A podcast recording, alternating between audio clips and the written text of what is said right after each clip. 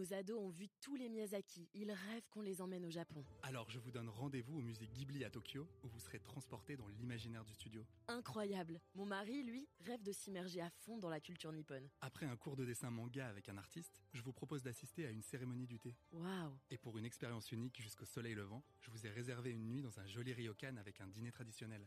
Je nous y vois déjà. Avec Marco Vasco, ne rêvez plus, vivez votre voyage l'esprit libre. Au rendez-vous sur marcovasco.fr pour imaginer votre prochain voyage sur mesure. Les podcasts du Figaro.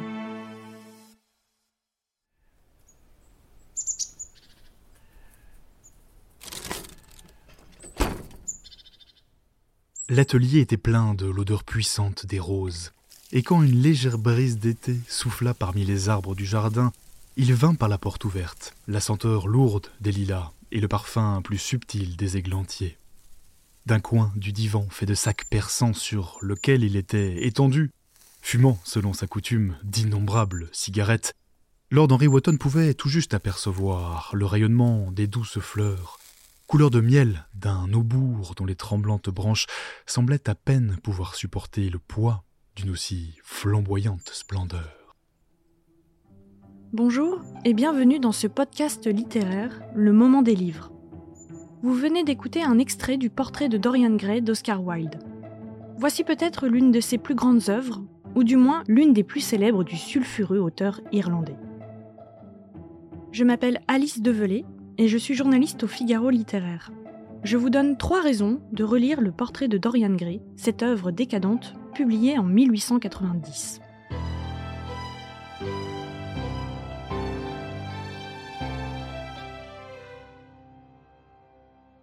Première raison, on a tous en nous quelque chose de Dorian Gray. Nous courons tous les jours contre le temps, cherchant désespérément à remplir de crème les crevasses de nos rides. Si Wilde avait existé à notre époque, il ne fait aucun doute que son héros aurait sûrement fait des injections de Botox. Mais enfin, à l'époque, il doit se contenter de vendre son âme pour avoir une plastique éternelle. Oui, Dorian Gray est jaloux de la beauté du tableau qu'on a fait de lui et décide de solder son âme au diable. Contre une beauté et une jeunesse éternelle. Si Dorian Gray émet quelques regrets quant à l'idée de damner son âme, il craint bien plus de vieillir que de mourir. L'ennui, c'est qu'en rompant avec toute temporalité, Dorian Gray renonce à son humanité. Lord Henry, son ami et précepteur, avait pourtant trouvé un remède au pas de doigt. Voici ce qu'il disait. Pour redevenir jeune, on n'a guère qu'à recommencer ses folies. Deuxième raison de relire le portrait de Dorian Gray, c'est le parfait recueil d'aphorismes. Les livres que le monde appelle immoraux sont ceux qui lui montrent sa propre ignominie. Ça, c'est ce qu'explique Lord Henry à Dorian Gray. Si le roman d'Oscar Wilde n'a pas vocation à nous enseigner une morale, il n'en reste pas moins un livre de leçons. Lord Henry agit ici comme un professeur pour le jeune et magnifique Dorian Gray. De leur première à leur dernière rencontre, il livre un glossaire de citations que le disciple se charge de répéter. Sur l'amour, il lui fait son éducation sentimentale. Les hommes se marient par fatigue, les femmes par curiosité. Les enfants commencent par aimer leurs parents, devenus grands, ils les jugent, quelquefois, ils leur pardonnent. Sauf que Dorian Gray n'est pas le bon élève qu'il croit. Et en matière de plaisir, d'hédonisme, Dorian Gray n'entend suivre aucune règle.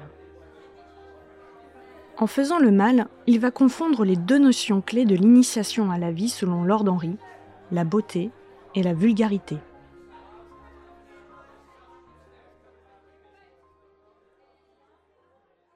Troisième raison de relire le portrait de Dorian Gray La vie est un art. Dans la préface du portrait de Dorian Gray, Dominique Fernandez parle de ce livre comme d'un musée. Wilde se promène au milieu d'objets d'agrément plutôt que d'êtres humains. On ne peut nier l'évidence. Le monde est un tableau, une nature morte même. Est-ce pour cela que Wilde saisit si bien le détail de ce qui l'environne Il recueille sous sa plume la couleur d'un temps, une époque victorienne que Dorian Gray va autant honnir que décrire.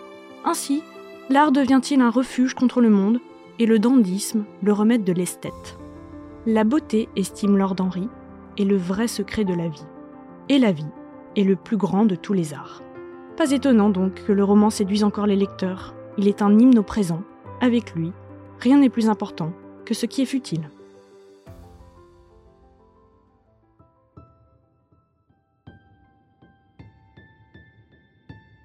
Merci d'avoir écouté ce podcast. Vous pouvez le retrouver sur le figaro.fr et toutes les plateformes d'écoute. À bientôt!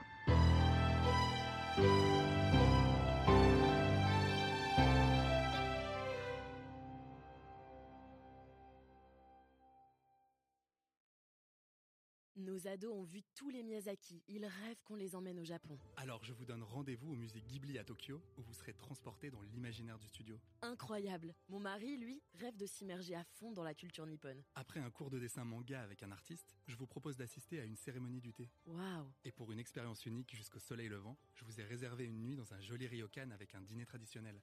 Je nous y vois déjà. Avec Marco Vasco, ne rêvez plus, vivez votre voyage l'esprit libre. Au rendez-vous sur marcovasco.fr pour imaginer votre prochain voyage sur mesure.